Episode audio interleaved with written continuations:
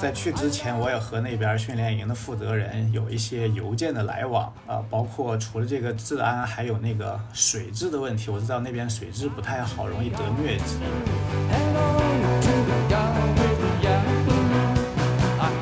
那您当时就是除了就是打了疫苗，然后又知道他那边状况之后，那有没有从咱们国内这边带一些什么样的东西过去？去比如说净水器啊等等这些这些东西，你有你有没有准备啊？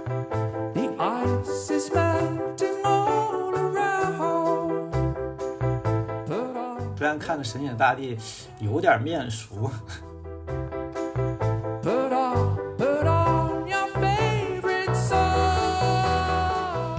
我一个女厨师也是有点太过热情了，还搞得我 这个人情特别尴尬。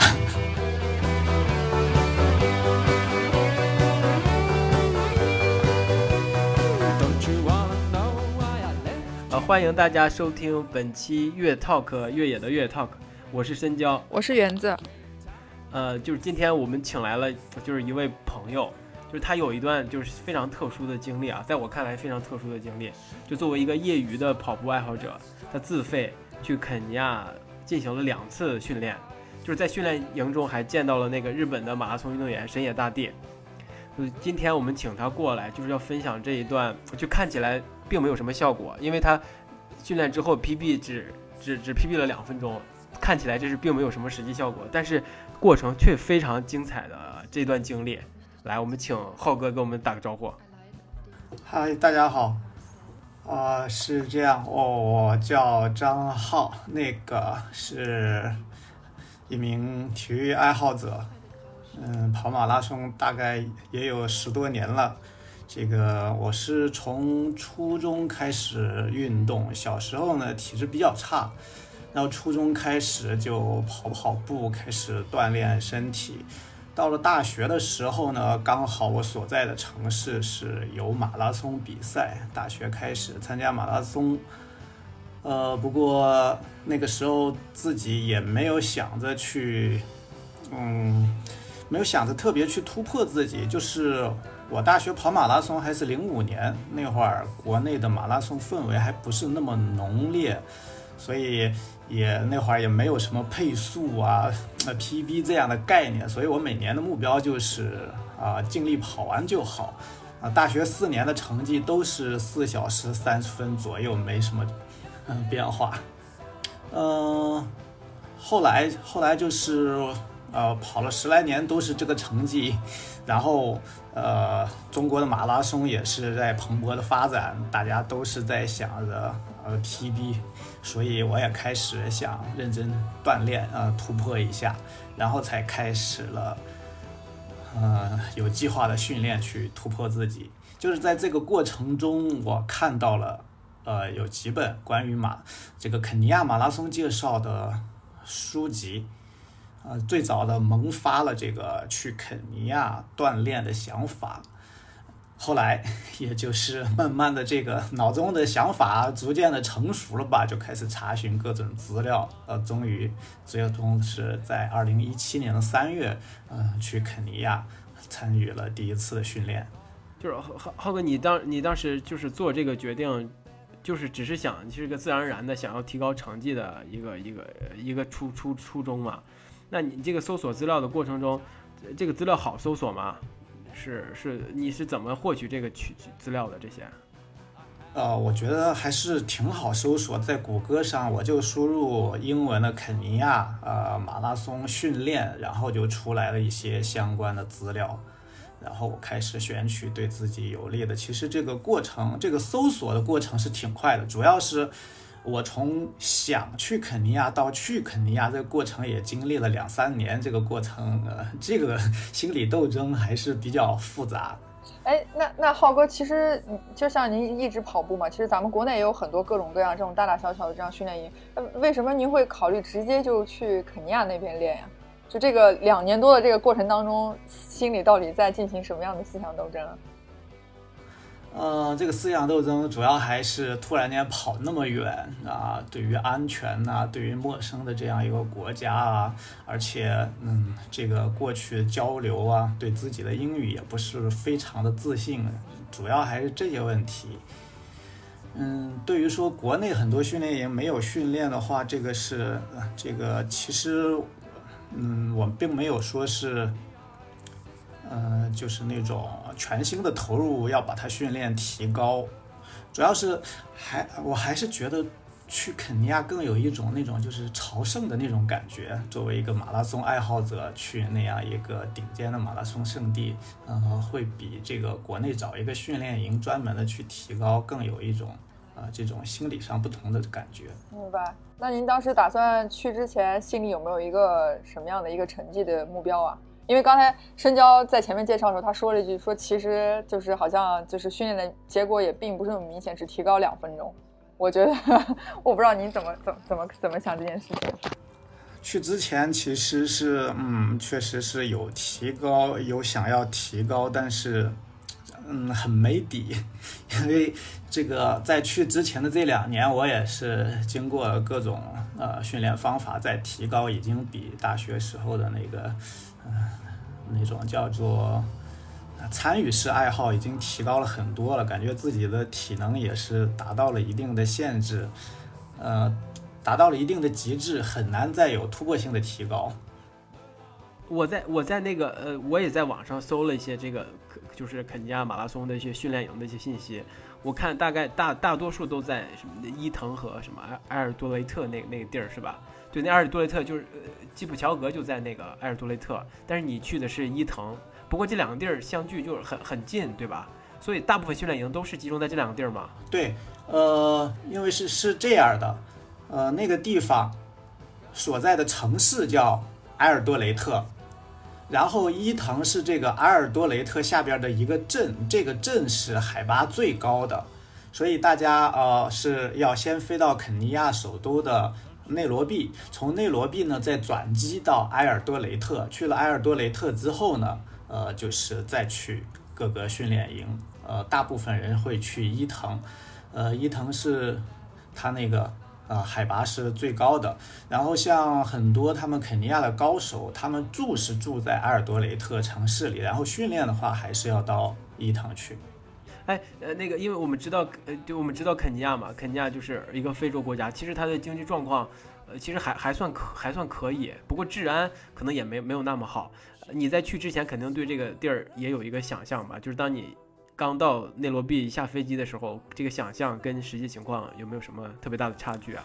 哦，对这个，嗯，关于肯尼亚的治安问题，也是我去之前一直在考虑的一个问题。当然，我已经查了好多资料，这个肯尼亚是这个东非比较安定的，比它周边的像索马里呀、埃塞俄比亚这些国家已经就是安定多了。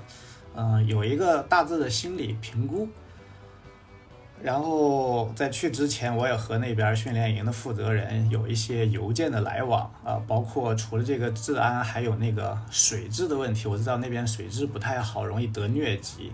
关于这个水质啊，那相关问题都有一些讨论。去之前也专门去那个打了那个呃一些疫苗，所以就是在决定去的时候，已经就是把这些准备都做好了。反而从内罗毕的机场出来。啊，没有特别的，呃，不让自己惊叹的感觉，感觉挺宁宁静的这样一个小国家。呃，当然它不小了，只是说，呃，它的机场相对于我们的机场还是小多了。出去机场一看，也挺宁静的那种感觉，并不是特别嘈杂。天气也很凉爽的感觉吧？呃，对他们那个天气很凉爽，主要是晒，只要挡住了太阳就很凉爽啊，昼夜温差大。那您当时就是除了就是打了疫苗，然后又知道他那边状况之后，那有没有从咱们国内这边带一些什么样的东西过去？去，比如说净水器啊等等这些这些东西，你有你有没有准备啊？嗯，这这这个倒没有了，因为那个训练营，呃，我是订了那个呃包饭的，哦，那个伊藤它有很多的训练营，我订的那个它是包餐的，它经常有各国的运动员去训练，它包餐的。我看了一下的餐餐饮介绍，呃，都是可以适应的那种，所以这个关于饮食没有过多的担忧。而饮水这方面呢？呃，那个训练营它也是提供了很多的饮用水，但这个饮用水就那个矿泉水，矿泉水自己去买就好了，价格也不是很贵。哦，那还好。哎，那我蛮好奇，您刚刚说那个，因为如果你要搜这个伊藤训练中心，其实在这边有很多各种各样的训练营，您最后是怎么就是以什么标准就就确定说要参加就是其中的某一个呀？就大概它的一个收费标准是是什么样？对，就是套餐的设定啊，对吧？就是对啊，对啊。内以及套餐内的内容之类的，嗯，我特别想猜一下。我现在反正刚听您说，我感觉我印象中，如果这种如果含是比如说以七一周或者十天的话，包吃吃住不算机酒，是不是得大概差不多四五万人民币？啊，那没有没有啊，那个没有吗？没有，这个我我报的是一个两周的两。两周的这个其实这个当时是一万多，就是在那儿的时速一万多。它只是时速不含那个，就是训练费用吗？呃，训练费用基础的训练费用都有了。哦哦哦，那这个价格是还还可以哈，是吧？我觉得还挺便宜的吧？我觉得还可以啊。嗯，是，对，嗯，当时是两千多美元嘛。那那那他除了这一，你你你最终选择的这一档，是不是还有其他的档位啊？就是，对对，有其他档，还有更便宜的，就是它有很多那种训练营，专门就是面对本地人的那种，就更便宜了。哦，那等于您算是按照外籍的那个收费标准吗？对，有点像。面对外籍的，其实他也并没有区分说是面对本地人还是面对外地人，他主要的区分就是那个嗯内容。有一些很简陋的训练营，它只有普通的那种营房，还是那种非洲就那种电视里可能常见那种像平民窑的那种那种铁皮房那种。对，它有很多那种很简易的训练营，呃还不包食宿，你需要自己买东西做饭，这种就会更便宜。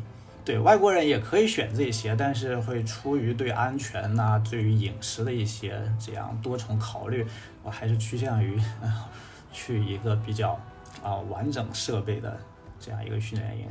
那那那更高级别的就是呃就收费标准更高的那个里边呃所包含的内容，跟你报的这个里边有什么额外的多余的吗？就让它看起来值那么多钱？对，收费级别更高的，它还有那个。单人单间的，呃，房房屋的内部的布置也很完全。像我这个，我还是订的双人间，呃，你也可以选单人间。然后更高级的那种就是单人，它内部的设施会更好一些。住在那个，呃，伊藤有一个，呃，地方，它是位于那个东非大裂谷那个地方，风景特别好。呃，那个大裂谷那儿也有一个训练营，它就是酒店式的公寓那种，你可以住在酒店。呃，整个的食宿餐饮就是又更上一层级别，呃，所所以这些那个呃，它它的划定呃，它套餐内的就收费的不同标准，主要还是集中在食宿以及呃一些基础的配套服务上，并不是呃训练内容可能都基本的差不多，对吗？呃，对，其实训练内训练内内容基本差不多，再就是他们的那边的专业的运动员已经就是基本有一个基本的报价了，呃，区别不会特别大。基本就是，比如说，啊，比如说早上，早上基本六点半啊，需要出来晨练。六点半是因为那边天黑的晚，六点半才开始天亮，呃，天亮的晚，六点半开始天亮。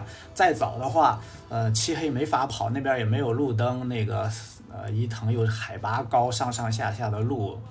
晚上跑容易出危险，基本就是六点半天开始蒙蒙亮，然后现在大家大家就出来训练。这个时候呢，呃，第早上的训练一般会有专业的运动员来带大家跑。这个领跑的话，基本就是三欧到五欧元，三到五欧元这样。基本就是这个价格。那根据领跑的这个运动员的那个段位不同，呃，三欧或者五欧。所以他的那个训练计划，其实那个领跑员是不是也会参与到中间呀？因为像您说，他不同的领跑员，因为价格不一样嘛，所以他是不是制定的那个训练计划也会，其实相对于来说，可以可以把它理解成为像定制的吗？嗯，对，可以定制。呃，这个跟训训练营主要跟训练营有关。呃，有的是可以定制，呃，有的是他们就安排好了。就说一般来说，呃，只要愿意。多出钱的话，嗯，都可以临时在改变内容。那个肯尼亚那边运动员，说实话，就是他们还是就是以钱为主，很市场化了，就是只要只要出钱，什么都可以。对对对对，对，非常市场化。呃，比如说基普乔格，他就是明确的，很明确的，就是嗯，他完全可以来和大家私下交流。呃，然后每个人要出呃五十欧元或者一百欧元，这样都是定价。就是说，我们这边，比如我们团队有十个人邀请他过来，那么每个人该出五十还是一百呢？那我们就有专人去跟他谈谈好了，他就过来跟我们交流交流合影什么，完了然后每人一百欧。哦，明白。所以他其实这个价钱已经都做到，就是已经都有一个标准的这个，就对啊，就相当于真的是明码标价。就我们俗称叫什么圈内价钱这种是吗？意意意思就是基普基普乔格也接活儿是吧？对对，他也接活儿。就是我觉得你们这个说法不太合适。标标题有了，标题有了，基普乔格也接活儿。也接活儿。哎，那浩哥，我想知道说他这个钱，就比如说呃，咱们这训练营想要请基普乔格过来，那这个钱最终是直接给到他个人吗？还是说其实他也会有一个在这方面的像经纪人一样？呃，有经纪人联系的。我又还有想问一个小问题，就是大家对于想要跟季朴哥一起一起训练，这个热情度高吗？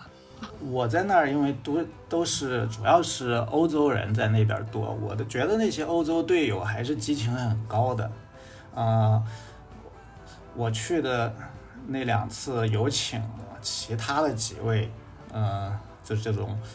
当时的马拉松冠军在，或者是这个比赛的第一，那个比赛第一，有几位我都不是很了解，但是我感觉欧洲队友见到他们都非常的兴奋。我想说，就是那些训练，我我想说的是，基普乔格大概多少钱啊？他的报价是多少？呃，就是他，嗯，他领跑或者是什么吗？这个领跑他他他不做这个，他，嗯，他是比较忙的，他。不跟你去这种单人配对的训练，他基本就只只是出席这些呃小团队的交流哦，分享会之类的，出场费了就是收出场费了，对。哎，那那我想就是您您因为在的那个期间，不是有邀请过其他的这些，比如说世界冠军或者某个比赛第一，就当时就是您感觉他们的这种分享跟交流，对于就是实际训练或者是对于跑步这件事情，就当时感觉收获大吗？嗯，我感觉最大的收获是，就主要是了解了这个他们的个人的训练和生活。呃，对于对于我来说，感觉他们的经验对我没有太大的作用。就像有的，嗯，人家直接说是每天至少要跑四十公里，然后要跟我们说怎么跑这四十公里，这个对我们普通跑者来说是对。四分配速四四十公里，对对，人家说啊，今天是放松跑四十公里，要四分配就可以了。这个对普通人来说就是太难达到了。哎，那浩哥，因为您您的那个训练营里是基本上欧洲人相对于多一点，是吗？对。那大家每个人速度是不是都不一样？这个怎么去平衡啊？就训练计划的话。呃，有团体训练，也也有分组的训练。比如，就说这个早上每天早上的这个呃训练，早上的训练都是由不同的这个领跑员来领不同的配速。呃，头一天就根据我们个人的这个呃能力已经就分配好了，然后啊每天早上各跑各的频率。那他这个一周的安排是基本上是每天都会跑的吗？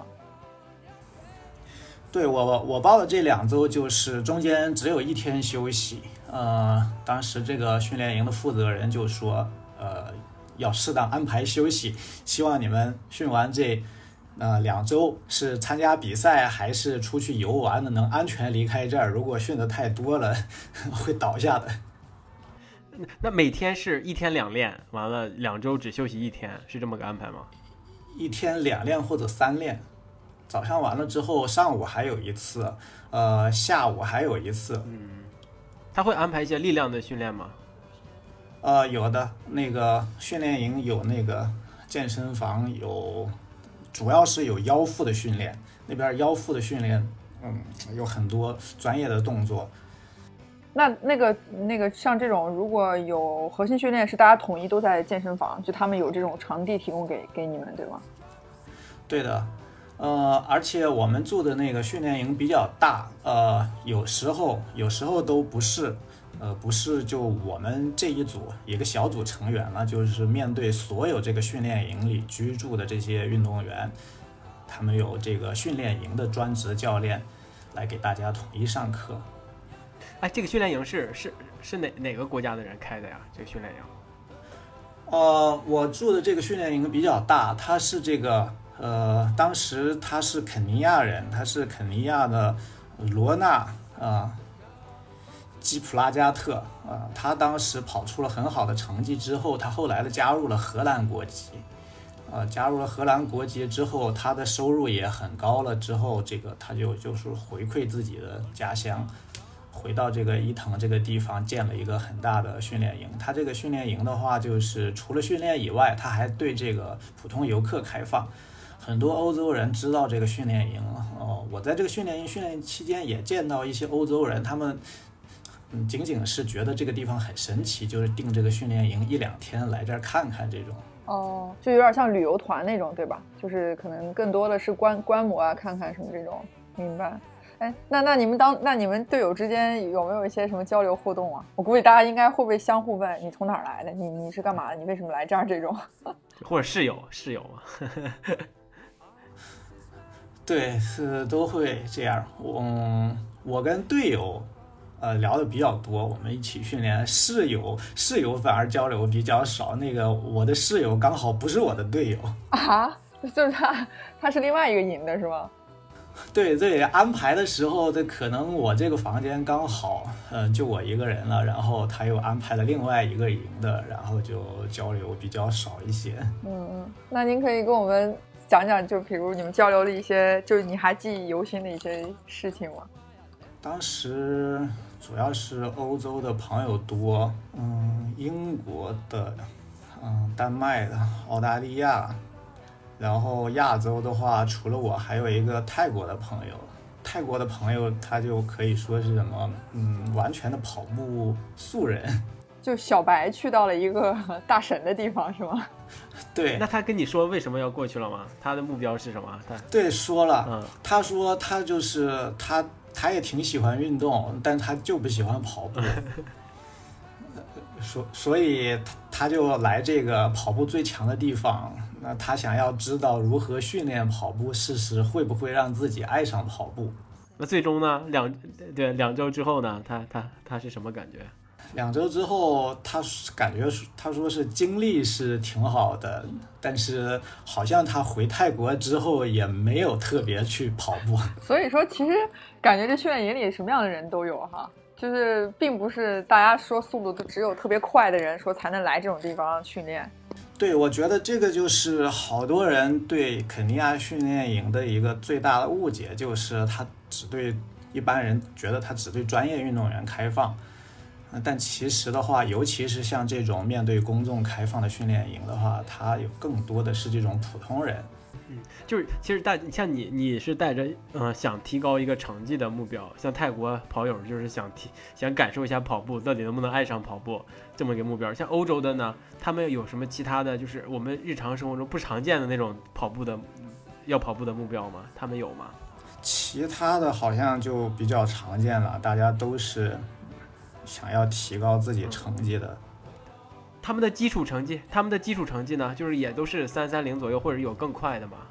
呃，对我我这个小组，我去参加的时候，我这个组里最快的，呃，是一个英国的，他也就是三小时零几分，就大家水平都差不太多哈，都是业余偏精英一点的是吧？业余偏偏高偏水平偏高一点的。嗯，然后那个澳大利亚的跑友，他是不跑马拉松，他只跑十公里，他来是专门要提高他的十公里成绩。对，那个有一对丹麦的情侣，嗯，他们俩是专专攻 半程马拉松，他们俩的本身成绩已经就是一小时二十五分，他们的目标就是能提到一小时二十分以内。哎，那你当时有什么具体的具体的吗？具体你也是肯定是想提高成绩，但是比较比较虚一点嘛。你有没有什么？哎，我想提高十十十分钟，三二零以内。我那会儿是主要大家因为那个头一天见面嘛，大家就是自我介绍，然后提出自己的目标，然后我就是一个短期目标和一个长期目标，那个。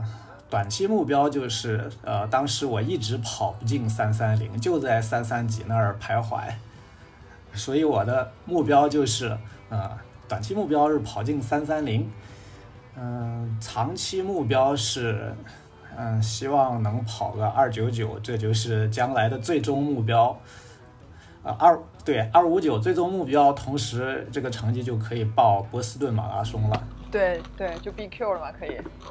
对，这是长期目标，这是当年这二零一七年想的。不过跑到现在，我感觉好像好难突破了。现在，现在有没有放过自己啊？就现在二零二一年在在想，二零二一暂时放过自己。今年我没怎么练跑，今年最近最近我在专心练拳击。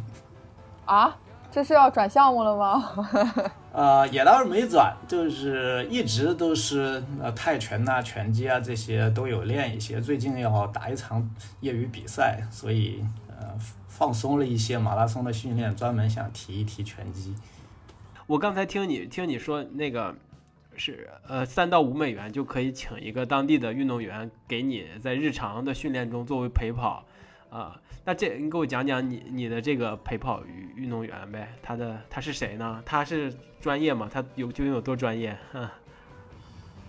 嗯，呃，是，呃，是那个欧元，主要是那边，嗯，那边的欧洲人多一些，所以这个这个陪欧元用的多，但是其实那边美元也用，像我们交费用时候是哦，交费用时候有时候还是英镑。嗯，对，我的陪跑员就是。嗯，带我最长的，呃，他叫呃理查德，呃，因为也是因为这个，呃，曾经是英国的殖民地，其实他们很多人是保留了非洲的姓，然后是取了英国的名，呃，这个理查德他的，呃，对，这个名是英国的名，但他的姓还是呃那个肯尼亚的姓，他。他比较特别，他带我最久。呃，之前不是他，后来确定为他，他带我最久。嗯，他的特别之处是他二十七岁才开始练跑。嗯，也是因为那边生活贫困吧。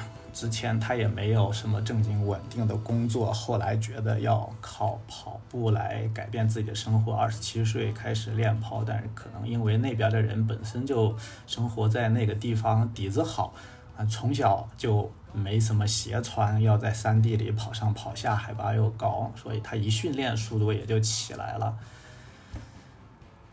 那个他是，嗯，十公里他是二十八分多一点，比比神野大地慢一点。其实神野大地应该是二十七分多。他们当时，嗯，当时给他带我跑步的时候，刚好有一天神野大地训练回来，我们帮他介绍神野大地，给他介绍说呢是日本顶尖的选手，他那个表情有点就是，嗯，有点看不上神野大地，觉得就说就说他这么矮，就他当然说的是英文，但他就说了就说了一句说他这么矮，神野大地只有一米六多一点吧。嗯，这个理查德，那他有一米八多，腿也很长。不过我这当时就是想跟他说，其实你十公里还没人家快。你你觉得他带你带的好呀？为什么合作的那么长时间了？啊？一一个方面也是当时那个训练营的安排，另一方面就是我感觉他嗯跟我跑的时候给了很大帮助吧。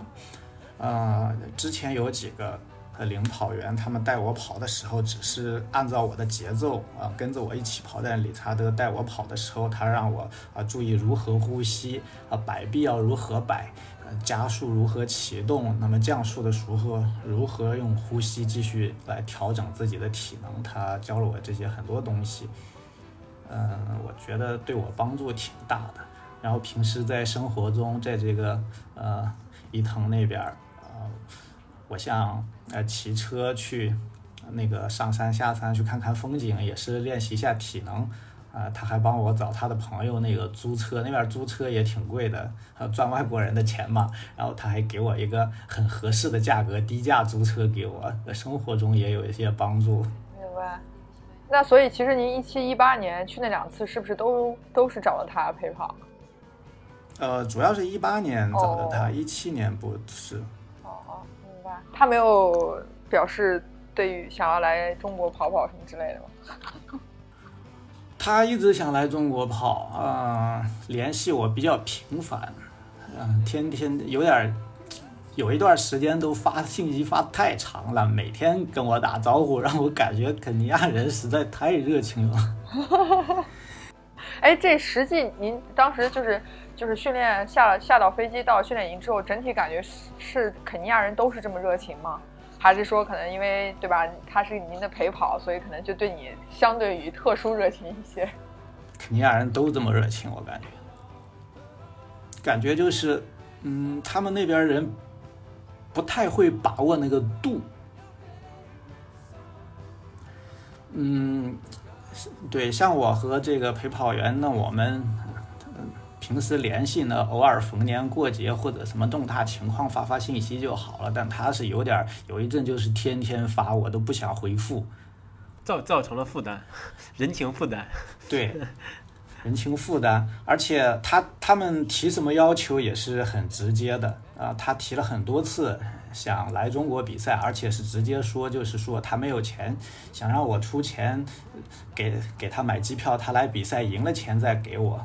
嗯，经纪人了是吗？他想嗯让你做他的经纪人。对，对，但我分析了一下他的成绩，我是跟不报 很实在的跟他说了，我觉得他的成绩在中国的话，可能小小一些的马拉松还能拿个奖，大马拉松是不可能的。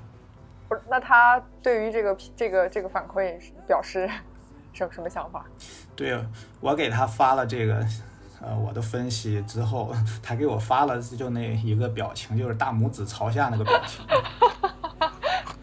估计心里觉得特别不屑，应该是。那哎，那那次之后，他是不是就停止了跟您那个过度的寒暄跟热情啊？没有，依然那么热情，特别是这个疫情期间。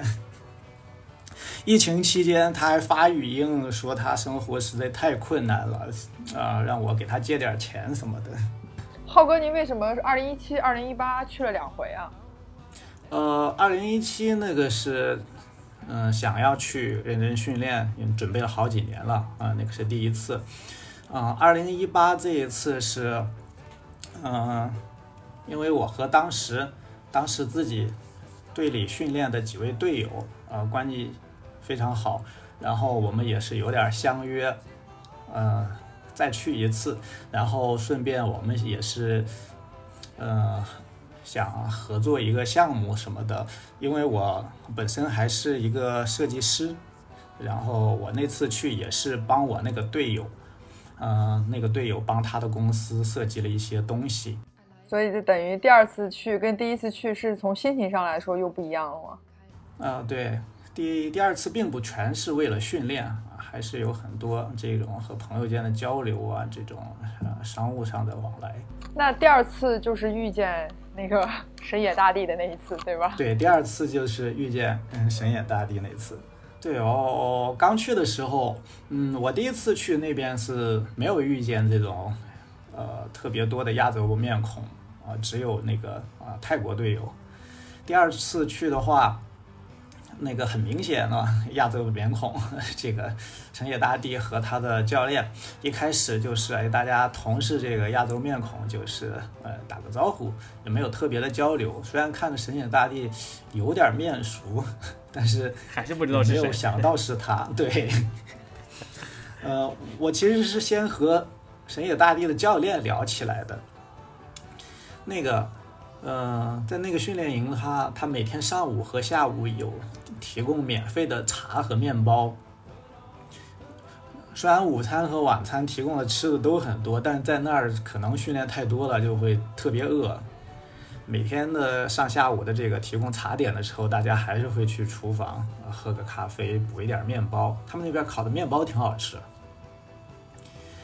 就在这个啊茶下午茶的过程中。我和那个教练就是坐在那儿开始聊了，嗯，因为我之前在日本留过学，我也懂日语，我们俩就，嗯，用日语聊起来，寒暄了起来。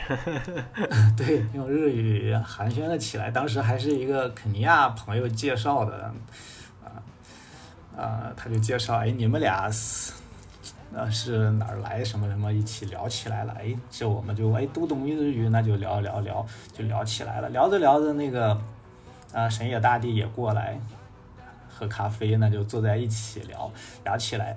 他他是先自我介绍的时候说说他的日语名嘛，大地就是大一起啊。我当时还没反应，就是啊大一起就是嗯知道是这个大地，还是没反应过来。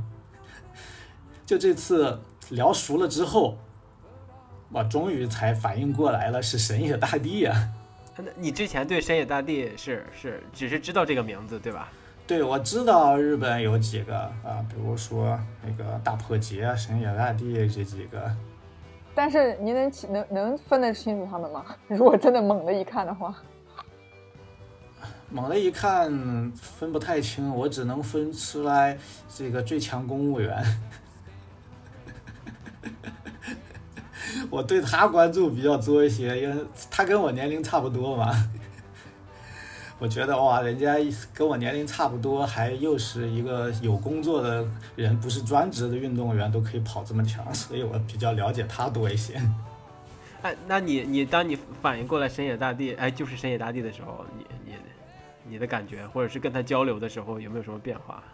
啊，如果是在其他地方可能会有变化，在肯尼亚好像也没有，那个地方大腕儿太多了。那你们后来都聊了什么呀？又聊了什么呀？就是每每天喝下午茶的时候都会在一起吗？大部分时间会在一起，除了喝下午茶，还有中午休息的时候，嗯，有一个专门的那个呃客厅，里边那个沙发很好，太阳照进来，躺在沙发上睡觉，那特别舒服。然后我。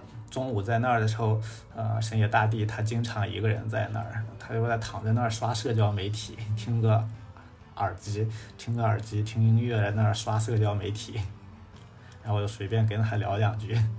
一一般都聊什么呀？对啊，对，你们一般都聊什么呀？很好奇。聊聊就是，呃，深夜大地就介绍，呃，他是。嗯，一开始就是介绍他在日本的一些生活什么，然后他们也问了一些我在日本的就这种经历，就互相聊聊。然后我偶尔会问一下他来这儿训练的啊计划和这个呃他这边他是啊为什么来肯尼亚，我也问过他这个。他这次他去是有专门的赞助，呃，去那儿是为了那个。一八年，他是为了那个德国马拉松出成绩，专专门去的，为了跑柏林马拉松专门去的肯尼亚训练营。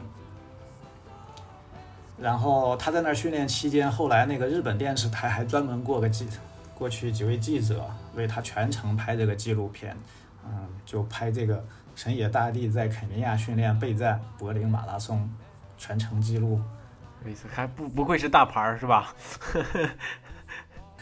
对他，他其实跟其他的训练营的其他的运动员交流比较少。就神野大地，他英文不太好，他基本不太和其他人交流，都是他的教练在和其他人交流。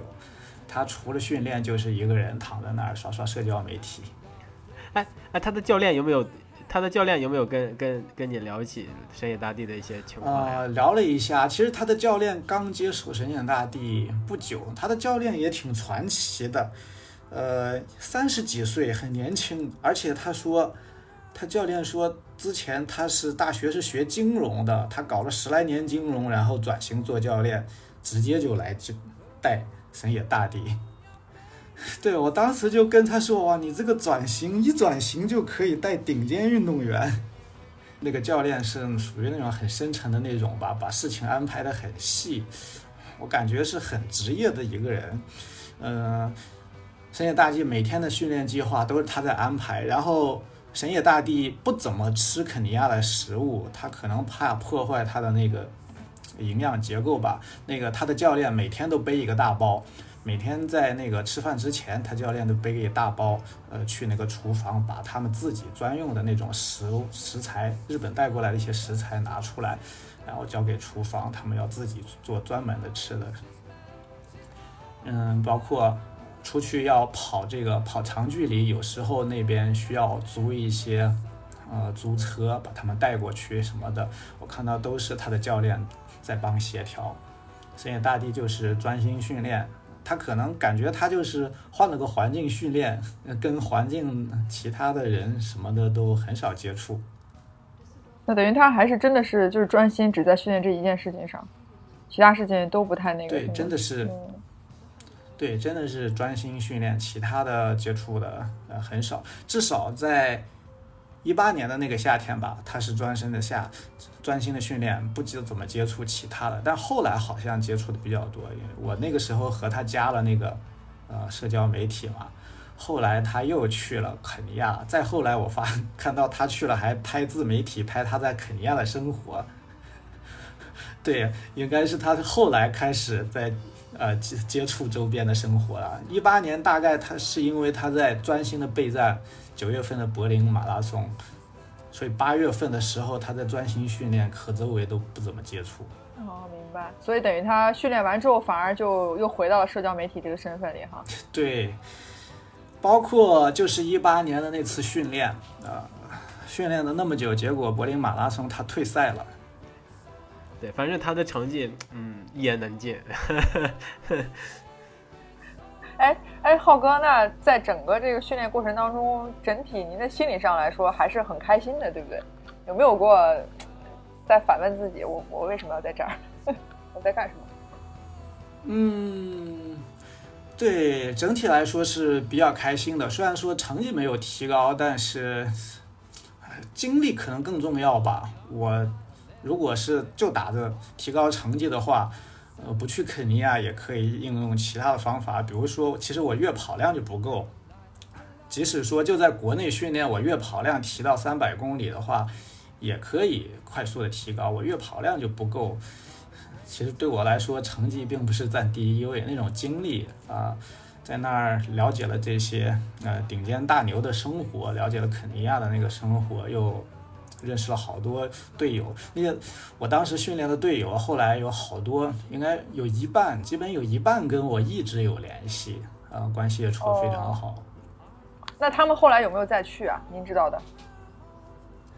嗯、我知道的也有再去的，嗯、那个像像我那个有一段丹麦情侣，他们跟我关系处的挺好。他们他们虽然没有再去肯尼亚，但是他们在那个训练营中认识了一个呃挺牛的教练，他们在网上呃又联系那个教练做他们的专职训呃教练，这样在网上就是每天呃通过这种社交媒体互换这个教练计划，他们付钱给那个哎，教练。这也是一种方式啊。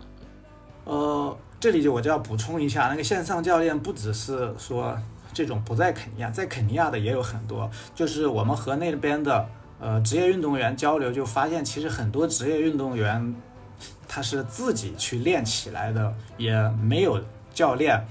呃，所以他们有一些就是找的英国的教练，呃，那个英国的教练就是网上发信息给肯尼亚的那些队员们，这些肯尼亚的队员接到信息，第二天就怎么怎么自己训练。那个教练可能几个月才去一趟那种。哎，那那他们怎么去看他每一天，比如说运动结束之后这些数据的反反馈啊？呃，都是他们自己呃统计好了再发给教练，哦由教练来调整。明白，就是记好今天的一些状态啊、配速啊等等这些，然后发给教练，对吗？哎那你有没有什么记训练日志的习惯呀？就像基普乔格那样？哦，那个我我也是去了肯尼亚开始，呃，他们一开始有一个训练计划，我开去过那个之去过肯尼亚之后，我才开始按他们的训练计划走。我用过两份了，他们根据个人的情况也会调整不同的这个计划。我用过两份不同的训练计划，但是我感觉可能根根据我，要么就是我个人体能到达极限了，要么就是我跑量依然不够。感觉用过这两份之后，我的成绩还是那个样子。那有没有？那这个当时有跟教练反馈过吗？就这个状，就是这个整提升的这个速度可能有点慢，然后也不太适合这种，考虑要不要再再换一份计划？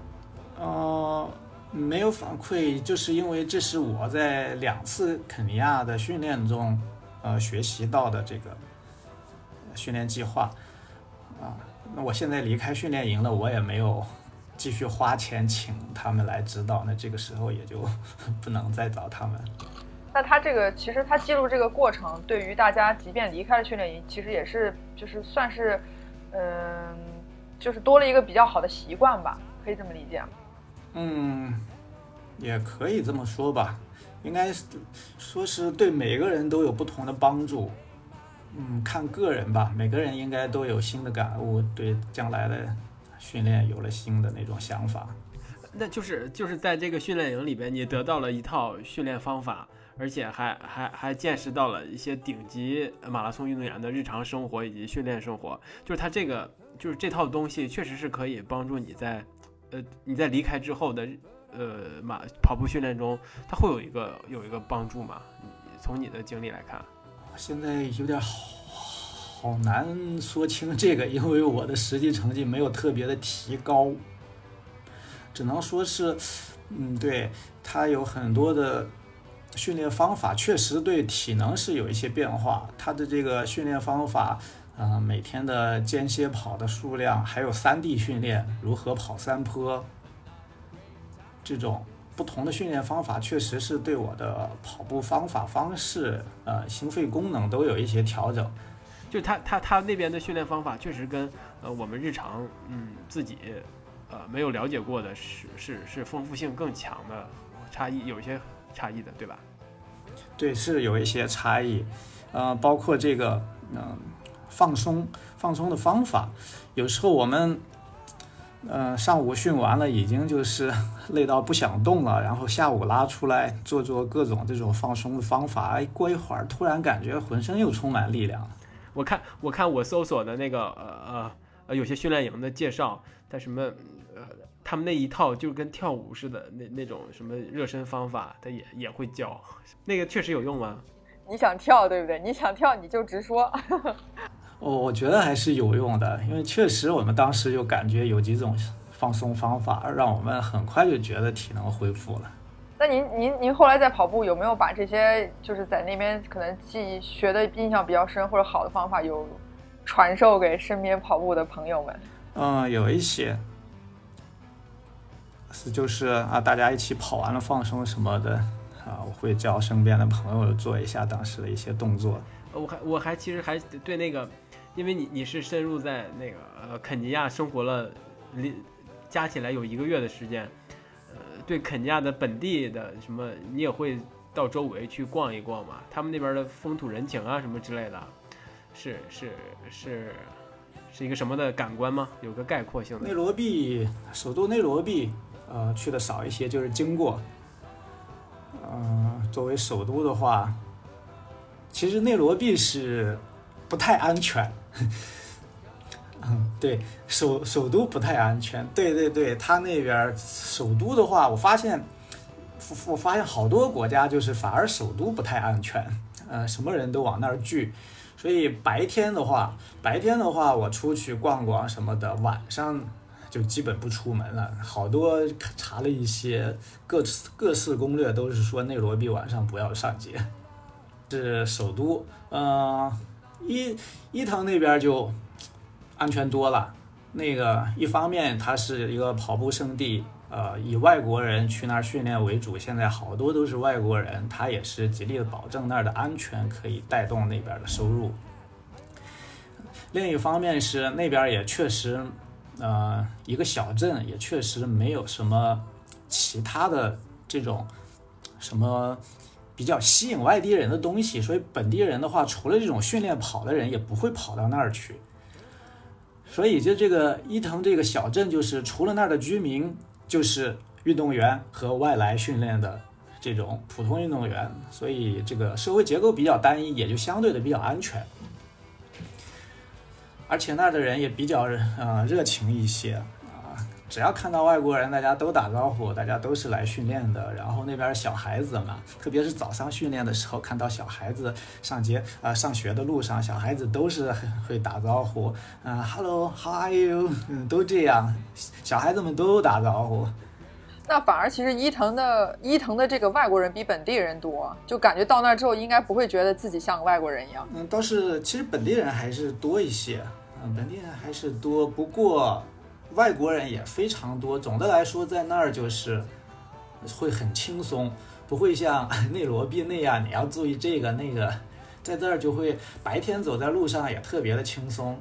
哎，你的训练训练营里边，呃，一些工作人员是不是都是当地的？例如厨师啊什么之类的？对，呃，工作人员都是当地的，还有保安，他们那个安保还是挺在意的啊。虽然这个地方。呃，是相对比较安静、安定的一个地方，但是还要保证这些外国人来，万一出事儿，外国人不来，影响人家的收入。这个，他们那个我的那个训练营，他们还呃请的那个那个什么 Force Four，是一个国际呃国际安保公司联盟的这对国际型的联盟的那种安保公司，专门派的安保员。嗯，虽然说这个。虽然说这个安保的保安也是肯尼亚人，但是人家这个公司还是呃一个国际型的，比是大公司。那个安保人员也是采用的那种呃不是什么超级壮汉，也是那种退伍兵的，看着就很块儿大。那个晚上特别晚上，晚上我们都休息之后，那个安保员是二十四小时啊不，他是晚上那个时间都是在院子里转来转去的。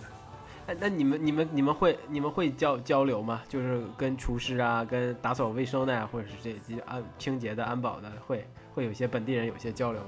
会，都会交流，他们都很热情的，都会跟我们打招呼交流。那个吃饭的时候跟厨师也会有一些交流。有一个有一个女厨师也是有点太过热情了，还搞得我 这个人情特别尴尬。说问问你有没有结婚之类的是吧？对，这些都问，这些问的，嗯，一开始我只是觉得啊，他跟我可能聊得来吧，只是这样觉得。包括呃，我我走之前，我我走的时候，那个坐着那个车已经出了那个训练营的大门了，他还跑到门口去跟我挥手再见，依依不舍。对，依依不舍，我觉得哎，这是。跟这位厨娘聊的这么嗨，也是挺不错的经历啊。结果，结果我回国之后，他就给我开始打电话。天哪，还打电话打到国内啊！哇塞。对，而且他不分时差，有时候我晚上在睡觉的，他那边是白天，直接就打电话把我吵醒。然后打电话聊天呢，又没有特别多的内容会聊，每次就是那种啊，你好吗？啊，我很好，你呢？啊，我也很好，然后就没什么说的了。其实也没有。特别多的聊，就每天就是简单的寒暄，但他隔几天就打，隔几天就打，搞得我也是当时有点不知所措。那后来，对，后来后来呢？后来我就说，对于这种啊肯尼亚人这种。太过热情的这种不知道该怎么拒绝的这种 打招呼方式，还是来个彻底的吧，我就把他的号码给屏蔽了。这个确实是会会会带来一些呃负担的，因为他们那边人与人之间的关系跟我们这边人与人之间的关系可能存在着一个文化差异，确实不好不好调节。对他就是不像像像我跟日本人打交道，日本人就是表面上当然是很热情，但是我们这个拜拜了之后，呃，也许就再不联络了。这个像欧美人的话，就是他们那个哎跟你聊得来的，那我们加个联系方式，以后哎有事儿了或者逢年过节了发个信息，也不会天天骚扰你。如果聊不来的呢呢，就是训练营结束了也就再不联系了。对这个非洲这边就感觉，不管聊得来聊聊得来聊不来，就是加了你个联系方式，就是总是没完没了的。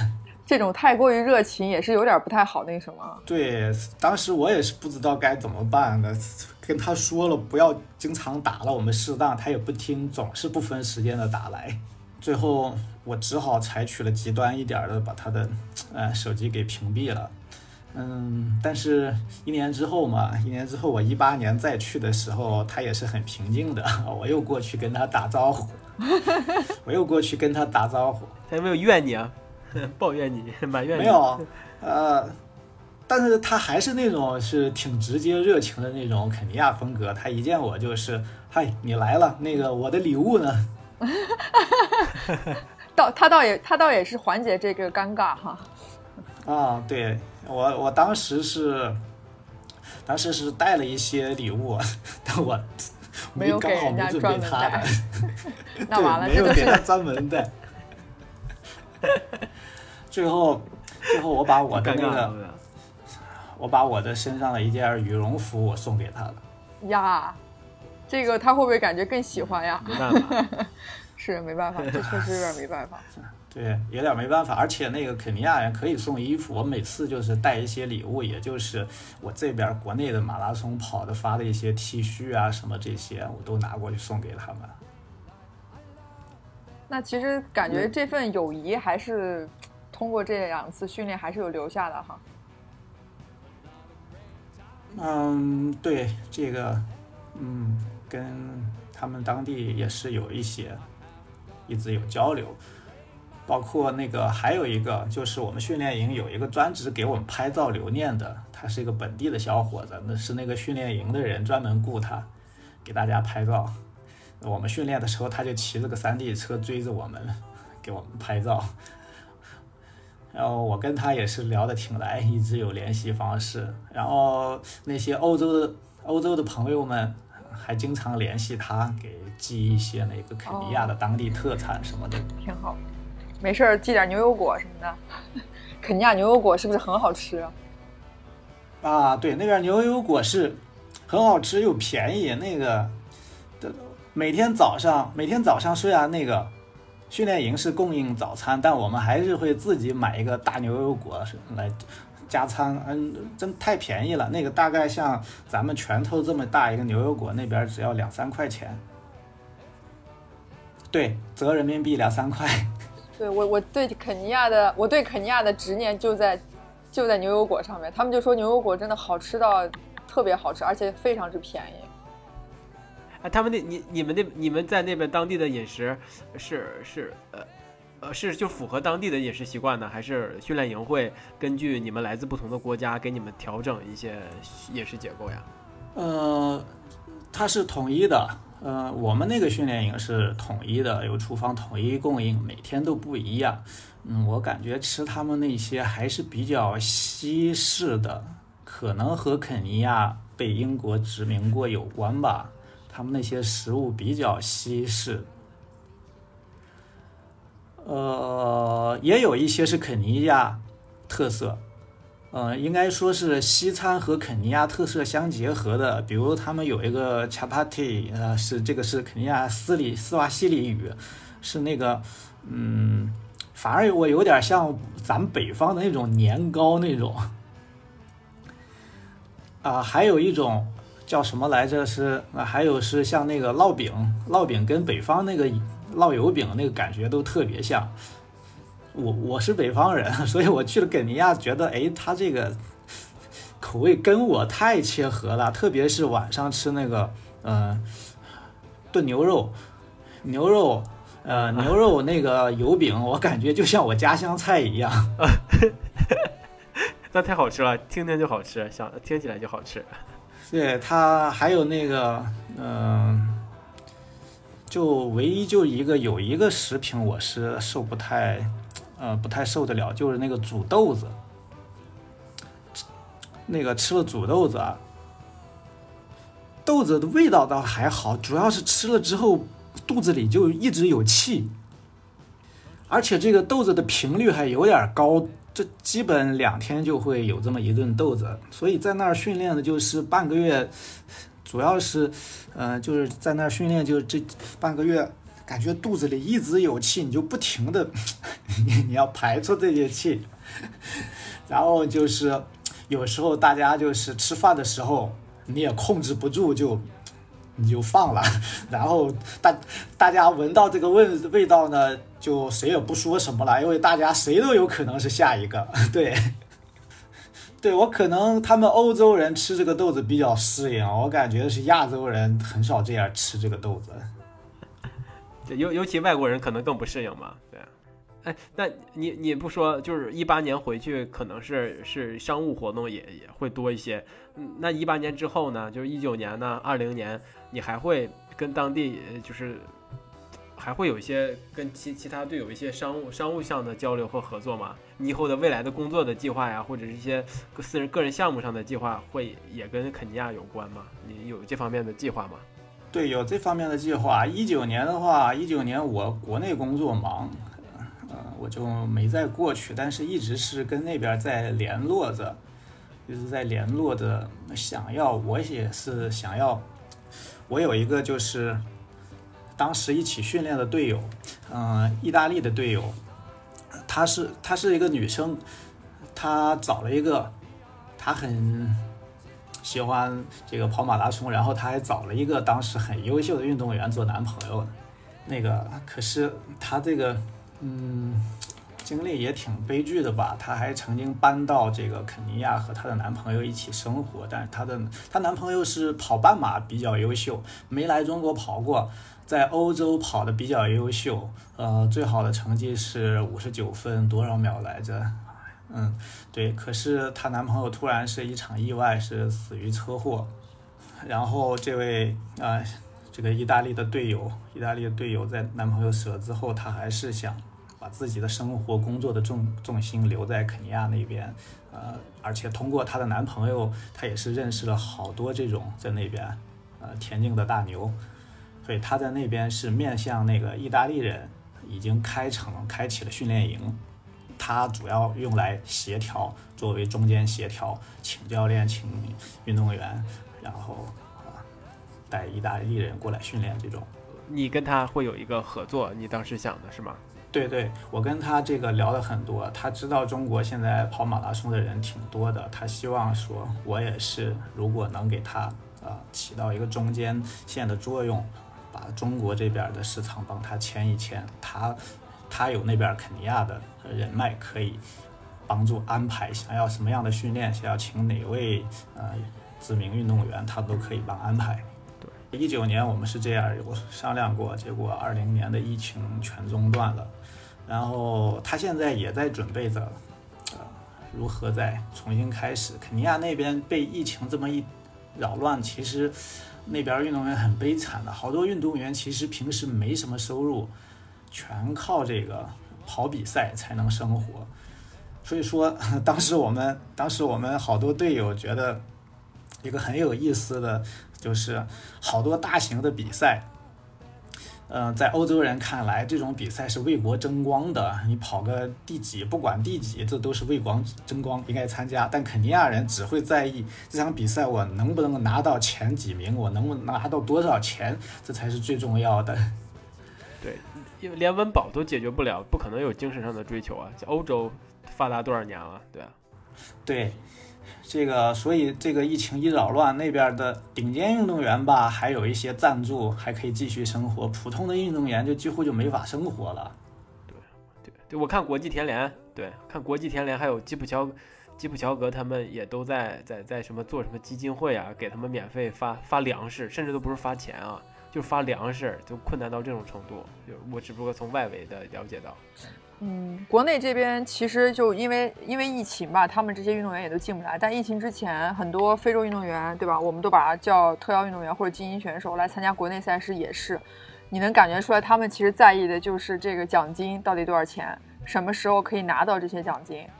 其他的那些其实他都不会太像，就是我们可能会在意，比如说这场比赛跑多少速度啊什么这些。是他们那边确实是太贫困了，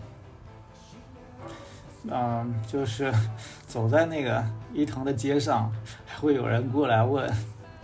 过来跟打招呼，就是啊，hello，那个然后啊，我知道你来这里训练，就然后说啊，我家里实在太穷了，我有几个小孩都吃不上饭了，你能不能给我买点东西啊？什么就这种直接上来要钱。